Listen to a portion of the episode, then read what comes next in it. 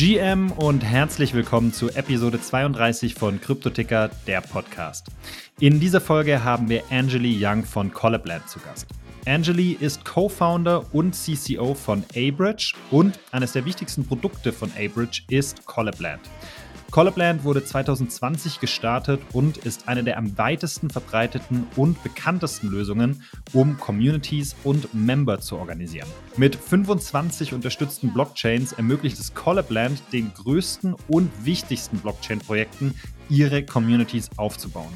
Mit Angeli haben wir gesprochen über die Anfänge von Collabland, was eigentlich der große Unterschied zwischen dem Hype in 2021 und dem aktuellen Bear Market ist, wie sich Collabland auch weiterentwickeln wird und warum es ihr so viel Spaß macht, Communities aktiv zu gestalten. Und jetzt direkt rein und viel Spaß mit Episode 32 und Angeli Young. Pleasure having you here. Maybe could we just dive in directly with with how you actually came up with Collabland or how you, you started? I mean, you are the co-founder, so you must have been involved pretty much from the very first draft when when the idea came up. Can you maybe just elaborate a bit on how that came up? Absolutely. You know, Collabland wasn't the initial idea. Um, just like a lot of different people who are doing startups and are in tech or crypto or wherever, uh, you know, you have to kind of go with your intuition, go with your gut, pivot when mm. you need to.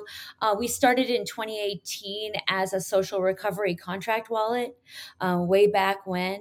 Um, and that's with Abridged, our company. Um, Collabland is a product of our company. So starting back to where we started, which was in 2018, um, the concept there was to get as many people into crypto as possible and understand the wallets that were available at that time were prohibitive to that. like you have to know your seed phrase. You if you lose it, if you lose access, like everything is gone. Like how are we going to get people to join if it's such a high bar um, and it's so scary especially coming from a world of social recovery anytime you lose your password what do you do you click retrieve Support password button. right yeah all that yeah.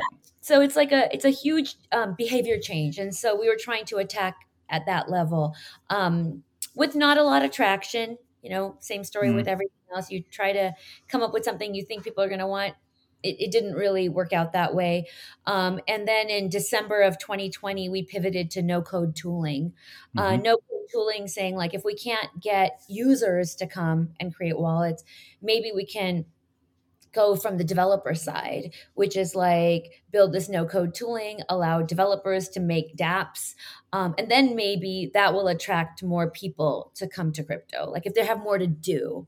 Mm-hmm. Um, prior to that, it was mostly just like ICOs and DeFi and trading and, um, which is back now, but at that time it, it, was very limiting in terms of like who would be able to participate.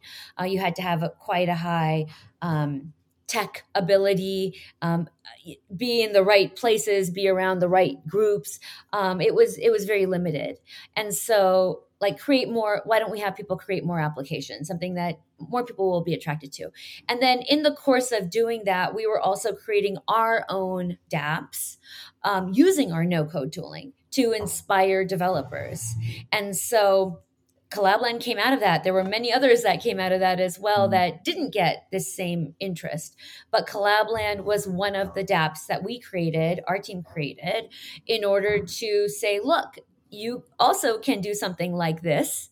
And everyone, the reaction was overwhelmingly, oh, we're interested in this. Like mm-hmm, Collabland, mm-hmm. oh, this looks like something we could use.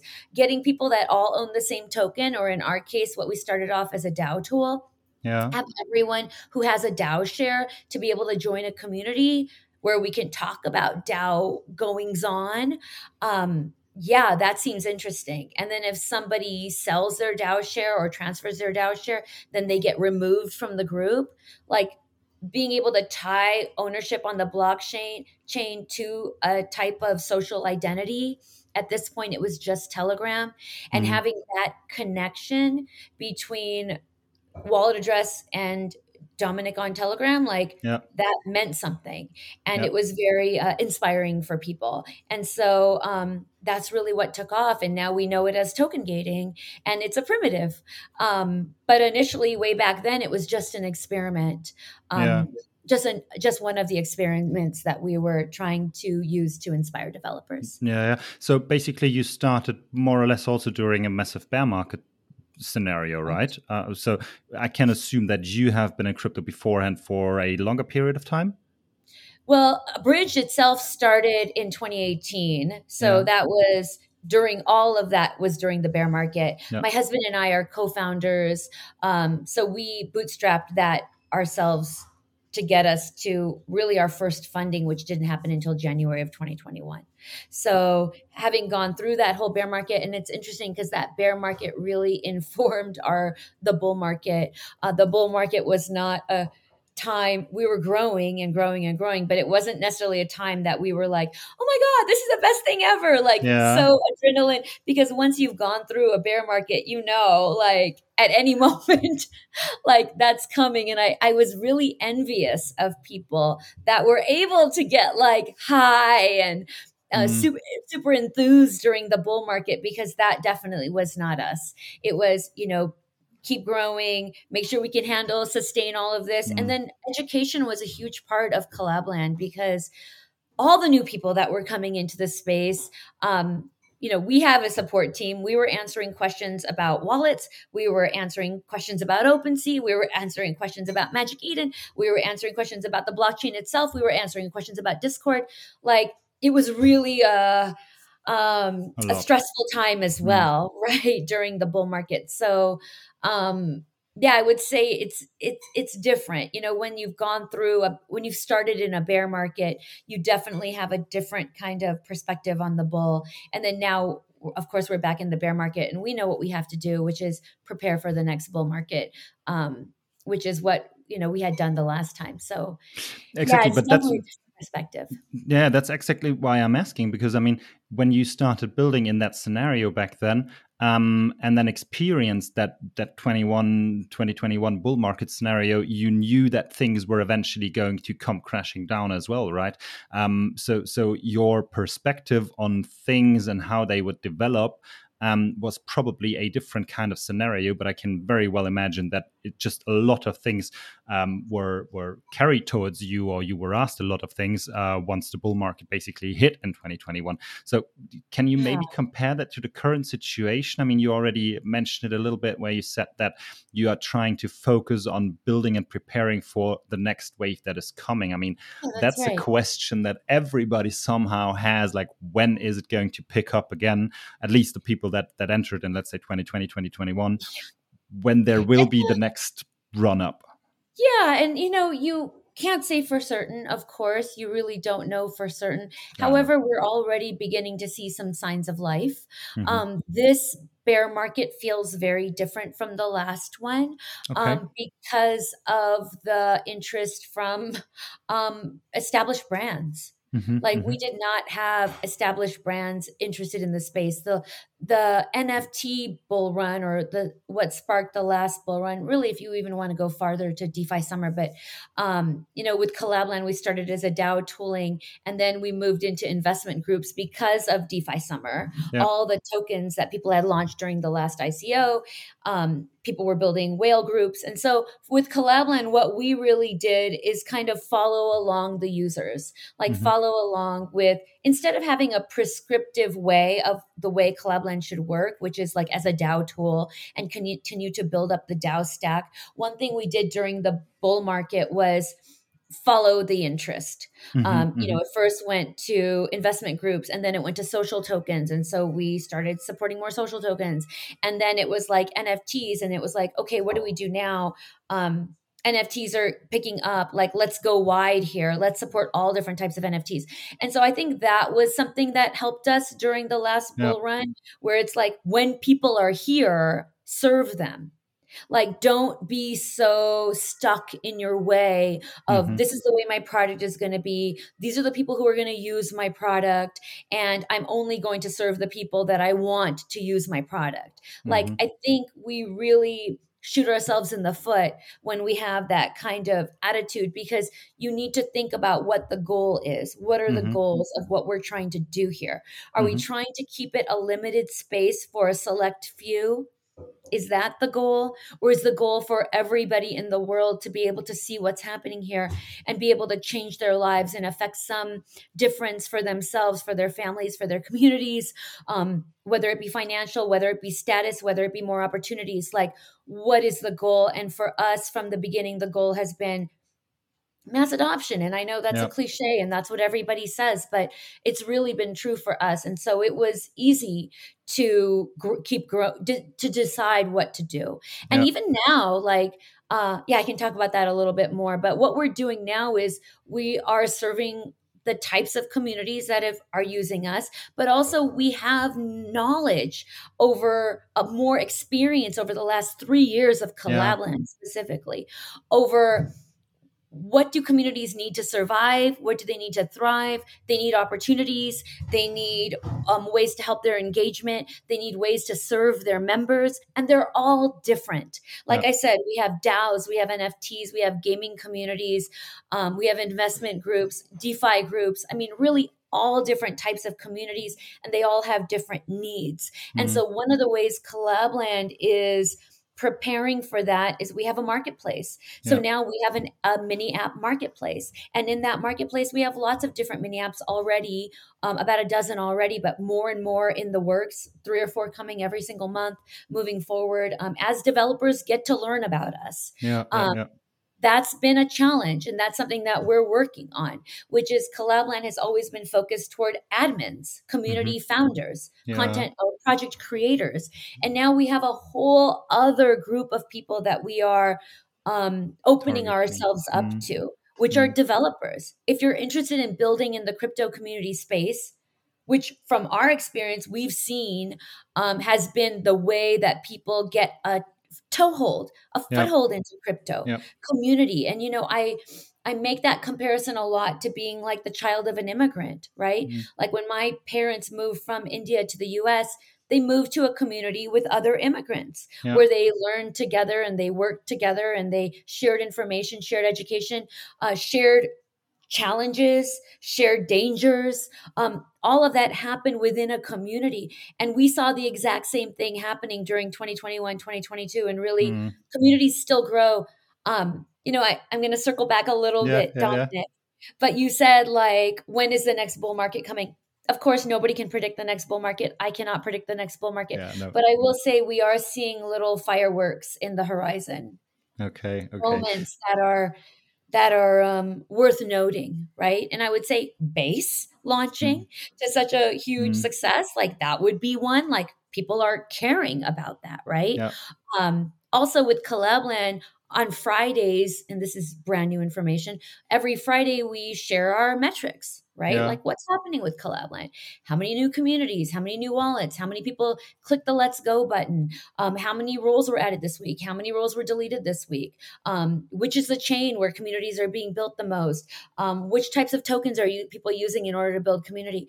And the data that was the most exciting for me from last Friday was that last week collabland had 4000 new wallets added every day every day that's every day that's a lot yeah. and you're like what is that yeah. how how is that um it's incredible i will say it's never fallen before t- below 2000 yeah. so just to give you some context it's never fallen below under 2000 um every day but it's doubled into 4000 every day and it's like is that something Mm. I mean, is there something on the horizon that you can see is, popping is, up? Maybe, yeah, yeah. Is there something? I mean, something to think about, right? Like this is just one metric, but Collabland services 25 different blockchains. Mm-hmm. So this is not information that anybody would really have unless they're seeing across all of the blockchains. So maybe people will say, oh, on Ethereum, there's only this many. On Flow, there's only this many. On Tezos, there's only this many. Like you see all these like isolated pockets, right? Yeah. Of what's going on. With Collabland, I'm talking about over, across 25 different mm. blockchains. So that's a big number. It's also across 25 different blockchains, but is it telling us something about interest in crypto? I, yeah, I don't know. You know, yeah, I can tell you for us, it was a it was an exciting number. Um, and so, you know, take that with whatever you want to. But I think of it as, and the way I'm imagining this is like little fireworks. Mm. We're starting to see little spots of brightness. Um, what does that mean? Let's I don't see. know. Yeah, yeah. We'll yeah, yeah. we'll know in the future where we're able to line up the dots. Pretty um, sure, pretty sure. Maybe a question on because you just mentioned that what what's interesting is to see how many new communities are built and which blockchains they are built on. Can you maybe give some some insights on that? What you're seeing, and also with regards to different types of communities building uh, being built on specific blockchains. Like what's what's the the knowledge that you actually gather oh, or gather? I don't have an answer to the last one, yeah. which is what types of communities on what types of blockchains because I haven't done the research before coming to this call. Um, but I will say that the top community, I, that very top community last week um, is a cross chain community. Mm-hmm.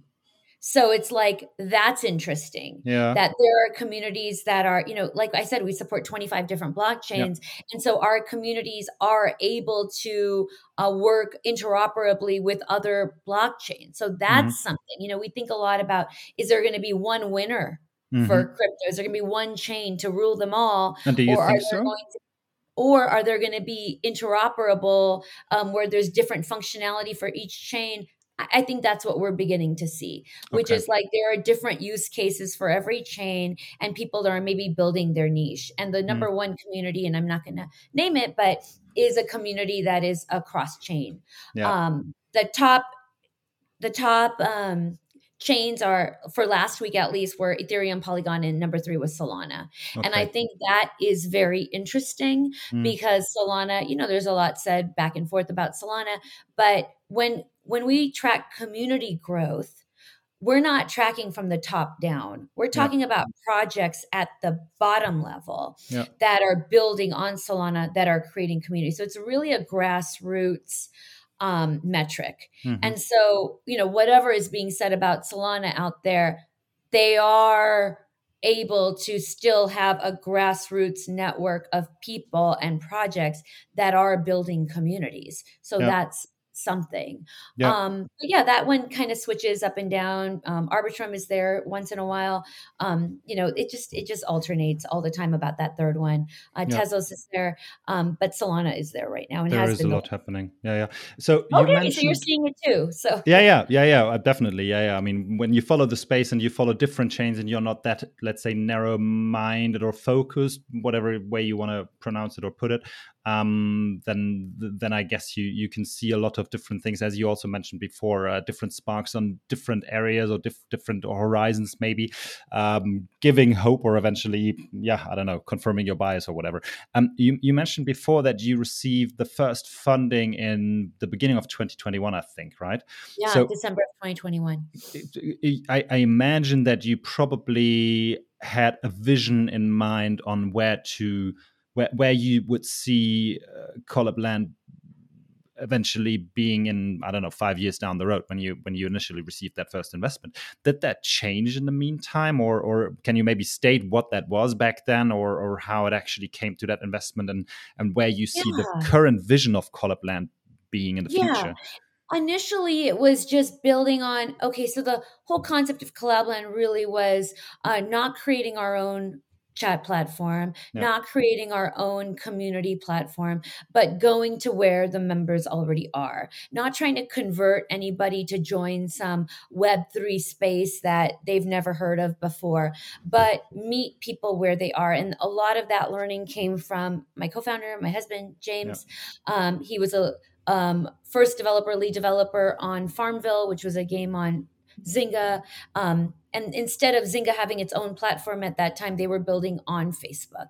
Mm-hmm. And so distribution True, yeah. and patterns and behavior of people existing places where people are already living and behaving. And also when you think about it, like building a new chat platform versus um, building on top of a chat platform where people have spilled, spent millions and billions of dollars uh, just made sense. And yep. so the initial idea was Collabland would move to more platforms, yeah. um, move to Reddit next. And we actually have a Reddit integration already. Um, however, there was a lot of, um, upheaval around Reddit, and now they mm-hmm. are doing different things with their APIs. And okay. we're not the only ones whose plans have been um, delayed on launching on Reddit, but there's a lot of other projects now that have not been able to continue yep. on Reddit as yep. well because of the changes in their yep. API. Okay. And so um, that was the initial idea was to, you know, we started with Telegram. Now we had um, expanded to Discord. Mm. Um, then we would move to Reddit and then continue to move into new uh, social networks, giving them that crypto tokenized community unlock yeah. as a feature of um, what they're already doing, how they're already engaging. I come from digital communities for many years. I started decades ago in digital communities. Um, before I came to crypto, I was an admin mod for a Facebook group with 60,000 people. Okay. Um, and I know a lot of the challenges that happen in traditional digital communities, mostly around trolling mm-hmm. um, and not really knowing who's invested and who's not invested. Yeah. And tokenized communities solve that. Yep. They solve that. Um, and they allow creators to also monetize in a way they've never been able to before. Mm. They also allows allow creators and projects to no longer have um, platform capture because yep. it's all based on the blockchain where it's a public chain that everyone gets to see.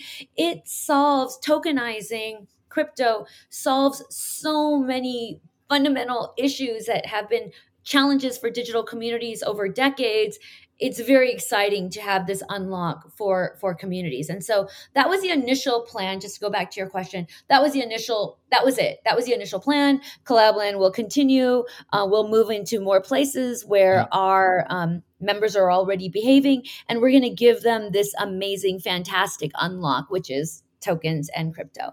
Um, since then things haven't necessarily changed from that i mean the original vision of going to where people are has stayed. However, now with 50,000 communities using us, of course, we are also have learned from the communities and we want to from what we've learned, we want to serve them better. And so now we have the marketplace. Now we have Collabland APIs. And so you can create your own token gated website. You can take your community wherever you want. Now, if you have a community on Facebook or sorry, on Discord or on Telegram, and now you want to have your own token gated website, you don't have to have them sign a wallet again. They can use their same Collabland login, right? It's like really about portability and giving you the content creator the opportunity and the community project owner the, the opportunity to build on top mm. and take your community wherever you want them to go and understanding optionality. Um, and now we have enough people that have connected with collabland that we can offer this.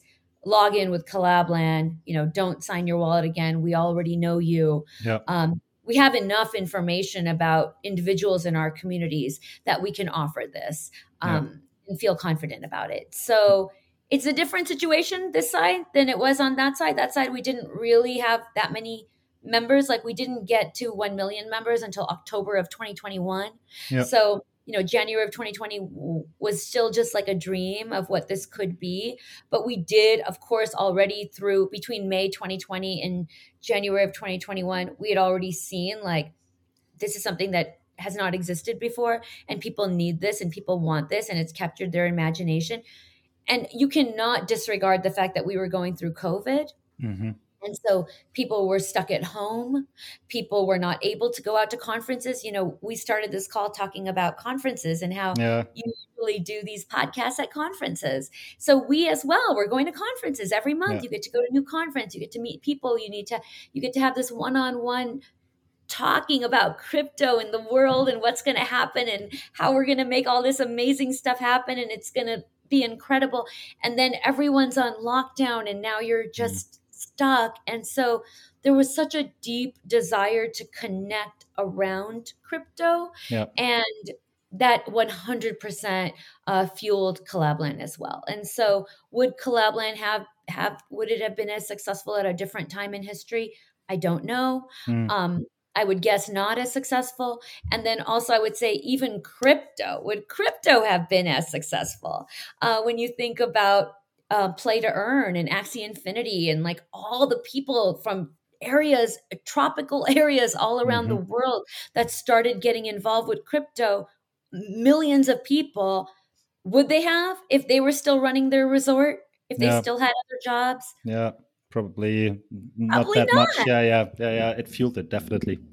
Definitely. absolutely fueled it. And even now, like the interest in crypto is sustaining because of some of the financial decisions that were made during COVID, right? Like yep. in, in the US, we had a lot of, we have, we're dealing with a lot of inflation right now. It is mm. a, same, a same in Europe as well. We could also feel it really strongly so that's a big issue mm. and it comes from money being printed during covid time and now we're paying the price for that so people are looking for alternatives yep. you know it's like they've heard of crypto and now they're like let me learn more about that and so there's a there's we're even getting the residual interest in crypto mm. because of some of the financial decisions that were made mm. during covid so mm. we covid was obviously horrible for everybody, but I will say that it did um, expose that there might be another way to be. And it's those moments in history where things yeah. kind of are able to come together at the same time that we see like a a way to kind of get out from under the water. Ja, ja, right? ja. Fully agree, fully agree. Kurze Pause. Wenn dir diese Folge von Kryptoticker gefällt, dann drück selber mal schnell die Pause-Taste und lass uns eine Bewertung und ein Subscribe da. Das hilft uns als Podcast ziemlich und wir freuen uns natürlich über jedes Feedback. Und wenn du nach der Folge noch mehr Insights und Infos brauchst, dann schau doch einfach mal auf cryptoticker.io nach. Dort findest du alles rund um Kryptowährungen, Web3, NFTs und viele mehr. Bereits seit 2015 kümmert sich das Team von Cryptoticker darum, Neulingen und Profis eine Heimat im Kryptospace zu bieten. Auf cryptoticker.io findest du jeden Tag neue Artikel und Insights, prall gefüllt mit News, Tipps und Hintergrundinfos. Im Cryptoticker Discord kannst du dich mit Tausenden von Gleichgesinnten austauschen, Fragen stellen, Kontakte knüpfen und vieles mehr. Schau am besten gleich jetzt in die Show Notes, denn da findest du alle Links zu Cryptoticker und kannst direkt ein Teil der Community werden. Und jetzt weiterhin viel Spaß mit Cryptoticker, der Podcast. Uh, you, you, mentioned before you started on Telegram, then uh, um, went into Discord. Now, with the marketplace, you um, provide the opportunities for developers to actually, um, yeah, provide solutions so people can move their platform or, or provide any sort of, yeah, portability to to to their own websites to build basically anything that's available. So, my question is a bit: when you, do you feel that the let's say mainly used communication channels for the crypto space, which, in my opinion, would be Telegram, Discord, X, formerly known as Twitter, maybe a little bit of LinkedIn, but I would say that's mostly about it. Would you say that these platforms provide the necessary tools for communities to grow in a way that is that is efficient and functioning, or do you think that there is a space available for new community platforms to be built? And and is that something that you try and and well look into yourself uh, uh, or or get a feeling for what might happen in the future? Do you know what i mean? Um, there's absolutely an opportunity and there we see them um, in terms of new social networks that are forming around crypto communities. And there's of course an opportunity for that and there should be an opportunity for that however there are different entry points and so for collabland we are focusing on the pre-token to the initial members and then provide the tools for people that want to go more bespoke and grow mm. themselves we I will say for now, there is no plan on the horizon to build our own network yeah. or build our own platform. The mini app marketplace is really a way, like what we see, which is everyone's different. All communities are different. They all have different needs. Yeah. Like it's not, it, we have no interest in trying to um, prescribe to how people should behave within their communities. Like the marketplace itself allows a huge variety, just like the Apple App Store. Like I use my phone for mostly sending pictures and taking videos. You might use yours for tipping and recipes. Yeah, My yeah. mom might use it because she watches her spiritual guide sending her messages. And so she, so it's like, just as much as the phone is different for everybody mm. in the same way and apple doesn't try to make try to be everything to everybody. Uh, Collabland has no interest in doing that either. Yeah. Uh, we'll continue to build um, supporting tools like we just are going to be launching Marketplace Auth. Um, you know, one thing we know is that people want to be able to log in with their marketplace. I mean, that's everyone's choice.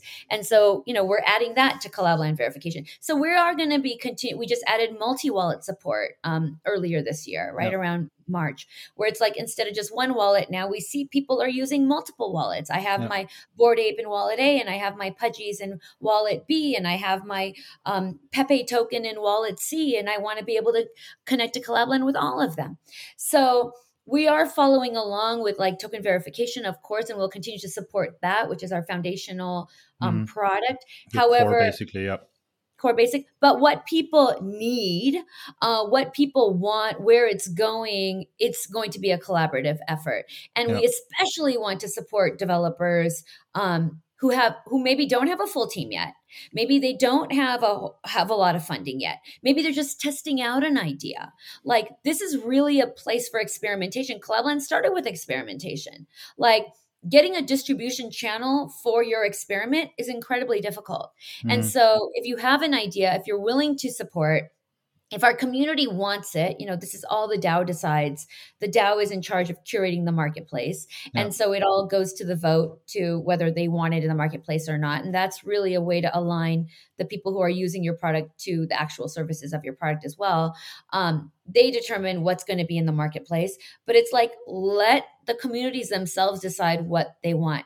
Now, as far as like Discord, Telegram, uh, LinkedIn, token gated websites. Like, are is there room for others? Of course, there's room for others, and we and that's the beauty of the blockchain is that people can have their community in multiple places like i don't even imagine discord being the only place yeah. like i think of discord as kind of maybe the first place they go because people know discord mm. and then you can have subgroups in different places and all of those subgroups can be created permissionlessly like you don't need the project owner to decide like I want to create a group for you you don't get to tell me whether I get to or not. I can use the token and I can allow members of the token or any holders of the token into my group now. So it there's no limit and there's mm. no either or. Um, in the same way, just like we all use the internet in different ways, like I imagine communities also meeting in different places um, mm. um, for different needs. So I think that's where it's going to go. I don't I don't think it's realistic to say everyone is going to go to just one platform yeah. and that's where their quote unquote community is going to live. Yeah, uh, we're too big. It, communities are too big and they're too different. And now and I, I will stop after I make this one last point, but it's like we're able to connect with each other on a global level. Mm. You have people that are taxi drivers and owners of major Silicon Valley companies and moms in Nebraska, or it, it's all students in Shanghai. Like you have all different types of people joining one community, maybe over one asset, but they're going to want to meet with their cohort in mm. a different place, in different mm. places. So we can't even assume that everyone has is coming from the same place. They're not. Um, and that's really the beauty of what we're doing here right is being mm. able to coordinate together on a way that just was never possible before yeah, yeah, yeah, yeah. I, I can see that, and it, it, I mean, it sounds super inspiring, right? And it, it, it is. It, that's the beauty of it. You you really have all the opportunities that are available, and you could really build something for yourself in the way where you think that's that's the, that's the right approach to do. Um, exactly. I, I, just want to ask one thing. So you're CCO, uh, so you're in charge of the commercials, right? Nope, I'm. It's for community, chief community officer. Ah. But I will ah. say, I mostly do everything that's not the tech related work. So I do the podcasts, I do okay. speaking at the conferences, I have the relationships with all the project owners. Um, I interact with all the blockchains and the wallets. Um, yeah, I'm an advisor on different groups. I'm an advisor on the Web3 advisory board for Salesforce and also for Tachyon, yeah. which is a new project out of ConsenSys Mesh. Um, I would say anything that's like people related. Yeah. Um, is my job yeah. and also support as well um, managing what support tickets are coming in what are people asking for how do we determine if we're going to take on that initiative or not mm. um, the deeper relationship with the people of Collabland is where my position sits. Yeah, yeah, yeah. Okay, because that's that's more or less what I wanted to ask. Because my, my, question is, what what do you do basically on a daily basis? And I assume now from from your like, explanation that you gave, it's mostly really talking to people and and and being in touch with a load of people, right? it's talking to a load of people um yes and then we have some initiatives that, i mean even our new initiatives that are coming out have to have a weigh in from comms yeah. which is like all of our public facing um messaging. Mm. and so it's like our pro even our product is really led by what do people want? How do we fill that need? It's not like an engineering led. It's more like comms social slash engineering led. Mm. so really it's a lot of meetings all day long. So many different you know I, I go to conferences all the time. I meet lots of different projects. They're interested in building mini apps. And so there's a lot of like what mm. do collabland communities need and then how can you fill that need? What mm. what can you tell me tell me about your product? What about your product is going to serve community? All right let's talk about that. And then we kind of like brainstorm together about that and then i will pass them on to our devrel director. So mm. not every project is a fit but a lot of them are great fits. Some of them are not great fits. You know mm. you, you have to go through that initial assessment um, with them but i don't know it's a very it's a very busy day okay, but you love it, obviously, right? I love it. I will tell you why I love it. I love it because I've always been a part of online communities, digital communities, yeah. like I mentioned earlier. And to be at the ground floor of a new type of community is ridiculously thrilling. Mm-hmm. Um, I, I, I can't tell you how wonderful it is. I will also say that what gets us through the bear markets is um, I'm I graduated from college in 1996, and my first job out of that. So I'm I'm going to be 50 in a few months. Um, one of my first, one my very first job out of college was at an internet company, yeah. and it was teaching people how to search on the internet. Okay. Um, we were we thought we had killed it. Internet yeah. search. This, we are it. We are the yeah. winners of internet search. Had no idea there was something called Google that was going to yeah. be coming five years later, whatever, eight years later, right?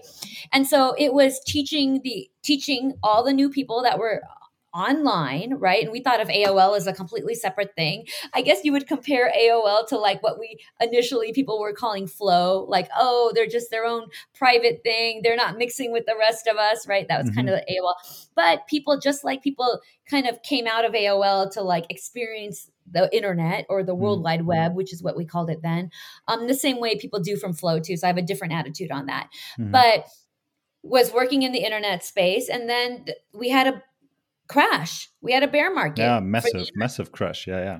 For the internet.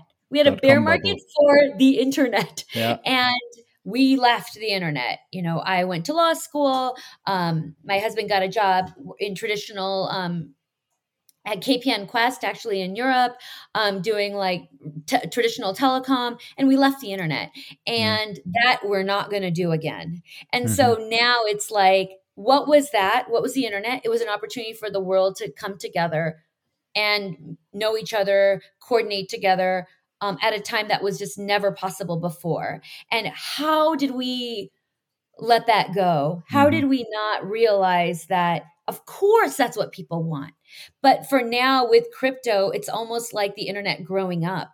Now we have our own money that defies political boundaries, that defies geographical boundaries. Like, this is just a new way to be together and to uh, coordinate together, um, have businesses together, interact together, solve problems together. Like, this is not going away. Like, regardless of the bear market, whatever, bear market, yeah. yes, no, we know people on earth want to be together. Yeah.